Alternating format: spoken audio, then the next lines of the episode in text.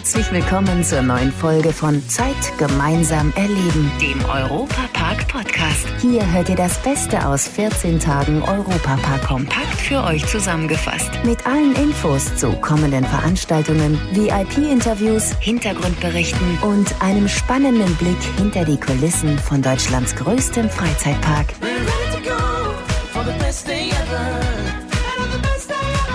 Just feel free. Just feel free. So just feel free. Just feel free. Das macht doch richtig gute Laune. Feel Free ist der erste Europapark-Song von Europa United und hat eingeschlagen wie eine Bombe. Ich bin Matthias Drescher und darf euch heute den zweiten Song von Ornella DeSantis und Murray Hockridge vorstellen. Wenn man den hört, bekommt man automatisch ein Lächeln ins Gesicht.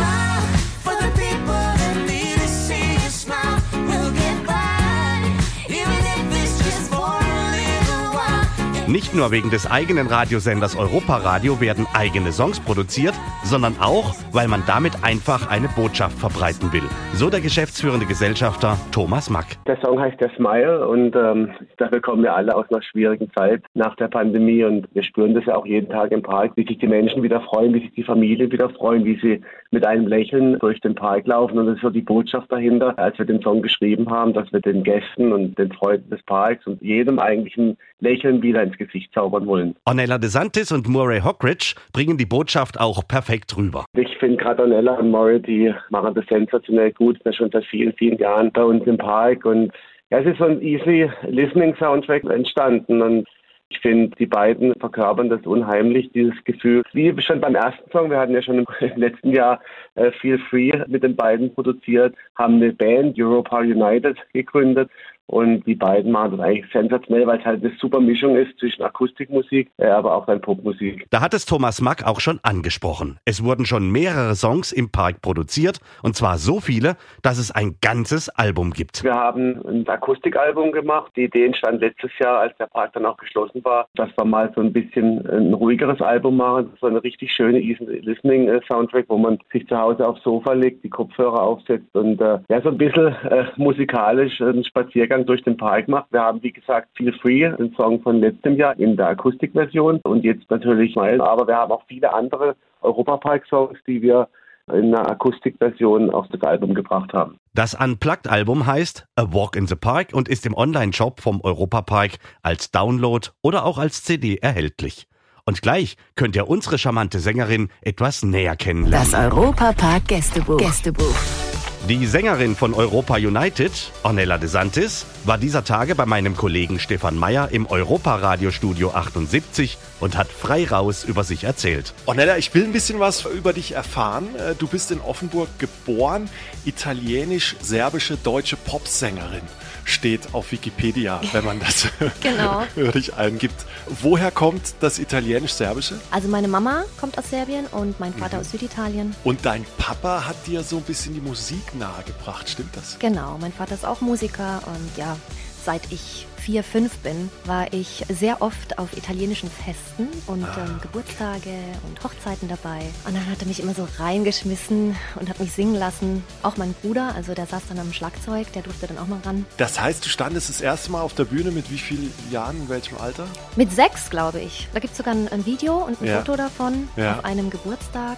Und da habe ich tatsächlich auf Portugiesisch gesungen. Also auf Oha. meinem Portugiesisch und zwar das Lied Ja. Lambada.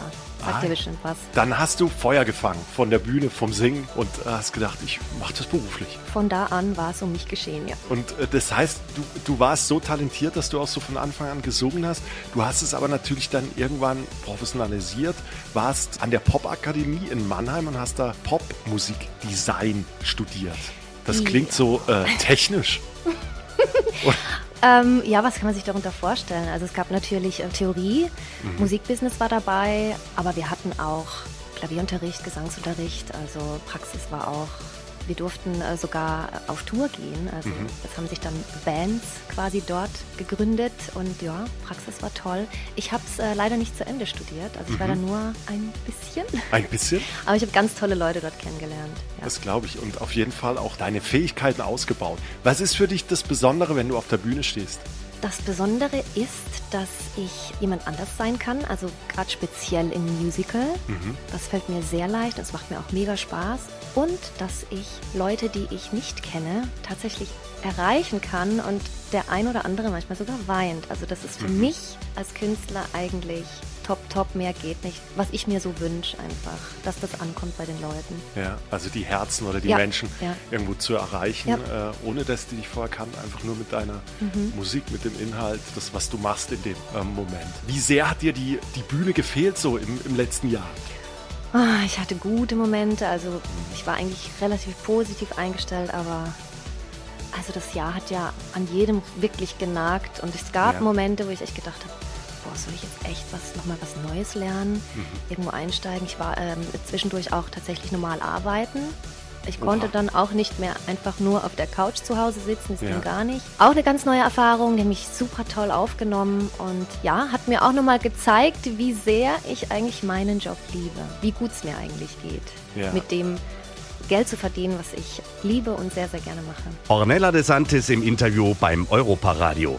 Da hat sie einfach mal erzählt, wie es dazu kam, dass sie in der Welt der Musik abgetaucht ist. Ja, und wer jetzt im Sommer ganz entspannt abtauchen will, kann das natürlich in unserer gigantischen Wasserwelt Rolantica. Und wenn ihr nicht so die absoluten Wasserratten seid, so könnt ihr euch trotzdem im Europapark vom Abtauchen mehr als begeistern lassen. Exklusiv aus dem Europapark. Artisten, die aus 25 Metern Höhe in ein Wasserbecken springen, das gerade einmal 3,20 Meter tief ist, ja, das hört sich ziemlich krass an. Und das ist es auch. In der High Diving Show im portugiesischen Themenbereich hier im Europapark könnt ihr das mehrmals täglich sehen. Organisatorin Irina Kuspitz, warum lohnt es sich denn, die Show anzuschauen? Sie sehen sowas nicht jeden Tag, glaube ich. Erstmal, das Becken ist überhaupt nicht tief und der Künstler, der Hochsprung ist von der Höhe von 25 Meter gemacht. Das ist schon spektakulär und vor allem äh, der Künstler, der diesen Sprung macht, brennt gleichzeitig. Ja, und allgemein, das Wasserspringsport ist sehr spektakulär. Die Artisten machen synchrone Sprünge, verschiedene Saltos, rückwärts, vorwärts, Doppelsalto und verschiedene andere akrobatische Elemente. Letztes Jahr musste die Show ja ausfallen und ich kann mir jetzt gut vorstellen, die Künstler sind dafür umso mehr heiß auf die Vorstellungen in diesem Jahr. Ich bin richtig glücklich, als ich zum Beispiel selber als Organisator am Ende zur Premiere gegangen bin. Das macht so einen Spaß. Erstmal, du siehst die Reaktion vom Publikum. Und es gab so viele Leute, die die Show anschauen wollten. Und dann die Künstler haben so gut gearbeitet. Sie waren auch sehr motiviert. Ich glaube, Lockdown hat uns allen ein bisschen das Leben schwieriger gemacht. Und die Freude war von beiden Seiten zu sehen und zu spüren. Da bleibt einem mehrmals der Atem weg, wenn man die Stunt-Profis aus den riesigen Höhen in das dann doch recht kleine Becken springen sieht. Das Thema der Stuntshow im Wasser dieses Jahr ist Piraten, passend zu den neuen Piraten in Batavia. Im Rahmen der Show sind die Piraten auf der Suche nach einem Schatz. Mit dabei ist auch Stuntartist José Garcia Garay. diese Verbindung mit dem Publikum und so, mit den Leuten, das ist etwas, das wir als Menschen brauchen. Und ja, für uns als Sportler auch, das ist auch ein gutes Gefühl. Und hier ist auch schön, weil normalerweise in Wettkämpfen ist alles ganz ernst und hier ist ein bisschen lustig. Also wir haben einen Teil im Show, dass wir lustige Sprünge machen und wenn wir die Leute gucken und wenn die Spaß haben und wenn die lachen, dann ist ja für uns alles erledigt. Also es macht so viel Spaß. Wenn ich so von außen sehe, ähm, ich kenne mich gut aus und dann ich genieße einfach die Sprünge, das, das was die Künstler da machen. Ja? Und für mich ist es eigentlich auch Spaß zu haben, diese Künstler äh, von außen zu sehen. Ja? Und einfach genießen. Die High Diving Show könnt ihr euch im portugiesischen Themenbereich mehrmals am Tag anschauen. Das geht immer 15 Minuten lang und lohnt sich auf jeden Fall. Denn allein zuschauen erfrischt enorm. Das war der Europapark-Podcast.